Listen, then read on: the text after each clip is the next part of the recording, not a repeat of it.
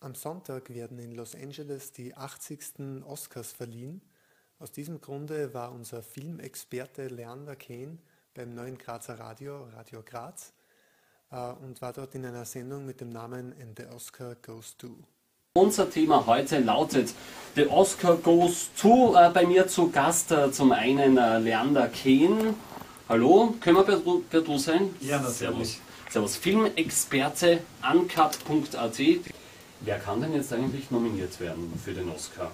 Nominiert werden kann äh, jemand, der in einem Film des Vorjahres gespielt hat, der eine Woche in den USA gezeigt wurde.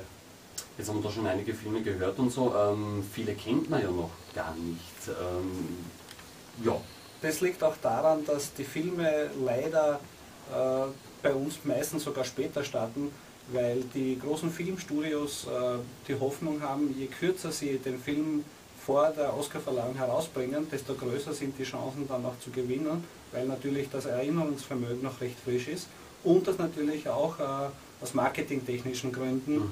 äh, eine Rolle spielt, weil äh, eine Nominierung und natürlich die Auszeichnung den Umsatz in die Höhe treibt. was sind denn jetzt die Favoriten aus deiner Sicht? Aus meiner Sicht, es ist immer ganz, ganz schwierig natürlich bei den Oscar-Verleihungen. Äh, Ich würde sagen, vor allem wenn, wenn sich der Trend fortsetzt, wie zum Beispiel letztes Jahr, wo äh, Martin Scorsese gewonnen hat für Departed. Departed äh, ist ein guter Film, aber bestimmt nicht der beste Film von Martin Scorsese.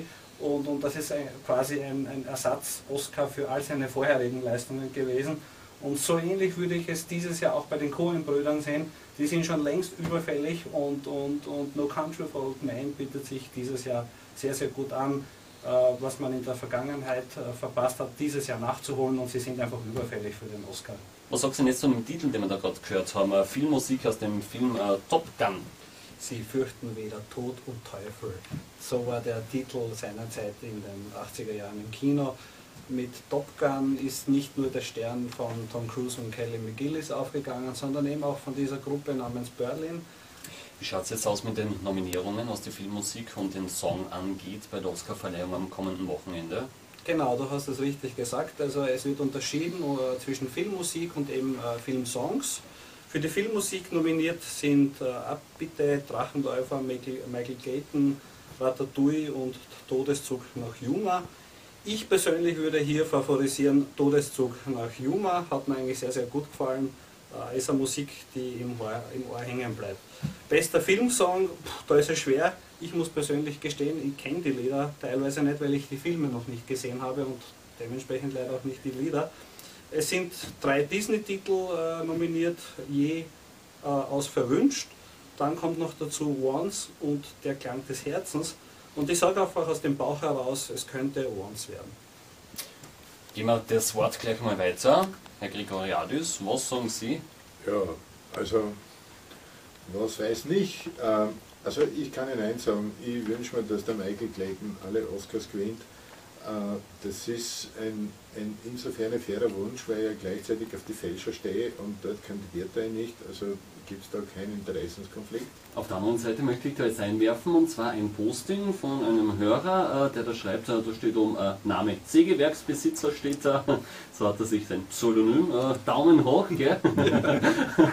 Liebe Grüße, und da steht, ist der Oscar nicht ein vorrangiger marketingtechnisch bedeutender Preis, der vor allem Verkaufszahlen ankurbeln soll, und zwar dem künstlerische Aus, mh, bei dem die künstlerische Auszeichnung meist als Deckmantel dient. Äh, Ich glaube, das haben wir schon, schon beantwortet. Ja, also ich würde dem Sägewerksbesitzer schon äh, recht geben. Also, ist, also ich sehe es in erster Linie wirklich mehr als, als, als, Marketing-Sache, aber natürlich hat Nikos Gregoriadis recht, indem er äh, meint, dass äh, natürlich der Respekt der Kollegen, hm, vielleicht auch der Neid der Kollegen, weil es ist ja auch immer so schön zum Beobachten, fünf äh, Gesichter, eins lacht und vier sind eigentlich tot traurig, müssen aber auch lachen.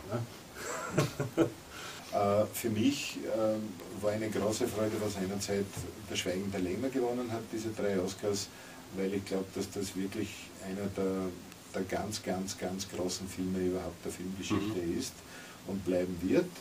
Um ein Beispiel zu nennen, Und ich möchte mich, ich glaube, das ist schon ein Schlusswort. Ja, ich möchte noch ergänzen, es, sind, es waren sogar fünf. Und, und das ist auch der letzte Film, der in allen Hauptkategorien gewonnen hat.